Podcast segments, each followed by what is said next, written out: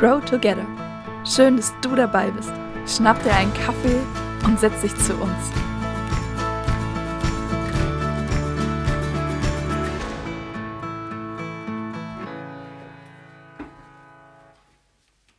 Hey, so schön, dass du mit dabei bist bei Grow Together und ich freue mich so sehr, dass ich dich, Annette, heute hier begrüßen darf. Dankeschön. Ich finde es voll das Privileg, dass wir heute miteinander sprechen dürfen. Du bist so eine Frau, die mich voll inspiriert. Ja, also dieses, ähm, wie du dein Leben gestaltest, vor allen Dingen, weil dein Lebensweg ja so ein paar abrupte Wendungen mit drin hat. Ähm, ja, da inspirierst du mich wirklich. Ähm, du warst über 30 Jahre Single, Mhm. danach dann verheiratet, in der Zeit zehn Jahre kinderlos und heute verheiratet und Mama von einem Sohn. Ja, da waren ja ein paar Überraschungen dabei. Ja.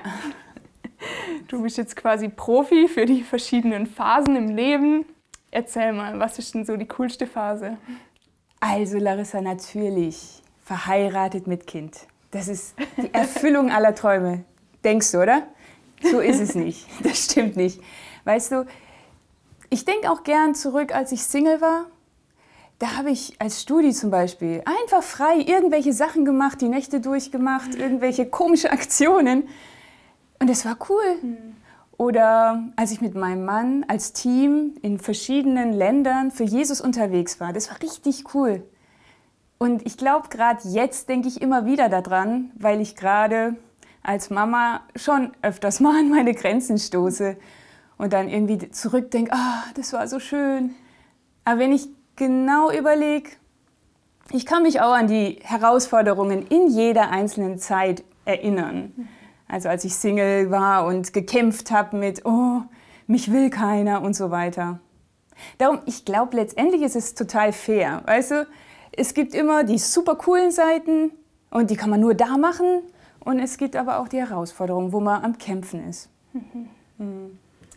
Ist jetzt voll einfach, so das aus dem Rückblick zu sagen und Ja. wenn man weiß, wie es rauskommt. Ja. Ähm, aber hat dir vielleicht fällt dir was ein, wo du sagst, so, boah, das hat mir schon in der Season so voll geholfen, auch durchzuhalten, weiterzugehen? Also ich glaube, ich bin Christ. Das heißt, ich glaube an einen Gott, der alles so geplant hat oder besser gesagt alles im Griff hat.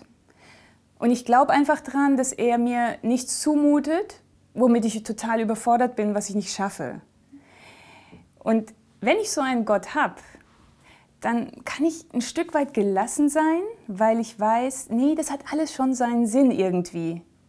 Und ich glaube, dieses, jetzt ist es zwar nicht so, also ich habe eine Spannung in meinem Leben und es ist nicht so, wie ich es mir idealerweise wünsche, aber es hat einen Sinn, das hat mich schon immer wieder ermutigt. So das größere Ganze zu sehen und irgendwie nicht nur so diesen Moment Genau. fokussieren. Ja. Gibt es was, wo du sagst, so, boah, ja, aber vielleicht auch was ganz Praktisches so. Es ist ja, man kennt es ja in jeder Lebenssituation, dass es irgendwas gibt, was man sich vielleicht wünscht. So. Ja, klar. Ähm, was hilft dir da irgendwie? Zum einen das große Ganze sehen, aber ja, was Ja. würdest du jemandem empfehlen? So? Also ich glaube, mein Sohn, der ist da manchmal wie ein Spiegel für mich. Ich bin mit dem oft im Sandkasten, eigentlich täglich, und er hat da richtig viele Spielsachen. Er hat mindestens fünf Schaufeln um sich herum und Bagger und was weiß ich alles. Aber sobald ein Kind kommt mit einer Schaufel, bleibt der sitzen, fokussiert dieses Kind und guckt so lange, bis er diese Schaufel sich ergattern kann. Und das kann manchmal zehn Minuten sein. Also das ist eigentlich ein lebendiges Kind. Und egal, wenn ich so sage, hey, das sind doch Schaufeln, spiel doch mal mit dem. Du hast doch schöne Sachen. Das zieht da gar nicht, weil er sich in den Kopf gesetzt hat, erst wenn ich diese Schaufel habe, dann bin ich glücklich. Und ehrlich gesagt, ich bin da vielleicht gar nicht so anders als mein Sohn. Der zeigt es halt ein bisschen offener. Aber letztendlich habe ich doch auch meine Vorstellung, so muss es sein und dann bin ich glücklich. Was mir in den Sachen immer geholfen hat, ist zu gucken, was habe ich denn? Also ich habe ja fünf Schaufeln oder ich habe Begabungen, ich habe Freunde, ich habe verschiedene Sachen, die ich machen kann. Und das zu machen, ohne passiv dazusitzen und einfach auf das zu starren, was vielleicht irgendwann mal kommt und wo ich denke, wenn ich das habe, dann bin ich glücklich. Ich glaube, das hat mir immer wieder geholfen. Mhm. Das finde ich voll cool, ähm, so wie du es auch erzählst, so ja, wirklich zu sehen, so was ist da und wie kann ich mich vielleicht daran auch freuen mhm. oder für was kann ich im Moment dankbar sein. Ähm, mir hilft es immer da auch in so Zeiten irgendwie das Tempo rauszunehmen, dass ich wirklich ähm, überhaupt so merke und mein Umfeld wahrnehme, so das wahrnehme, was schon da ist. Ja, das stimmt. Bei Tempo rausnehmen fällt mir halt ein, Weißt du, manchmal ist es ja so, man wünscht sich sowas ganz, ganz sehnlich. Ne? Mhm. Also zum Beispiel, ich, das ist jetzt halt pauschal, aber wenn du Single bist, dann sehnst du dich schon auch nach einem Partner.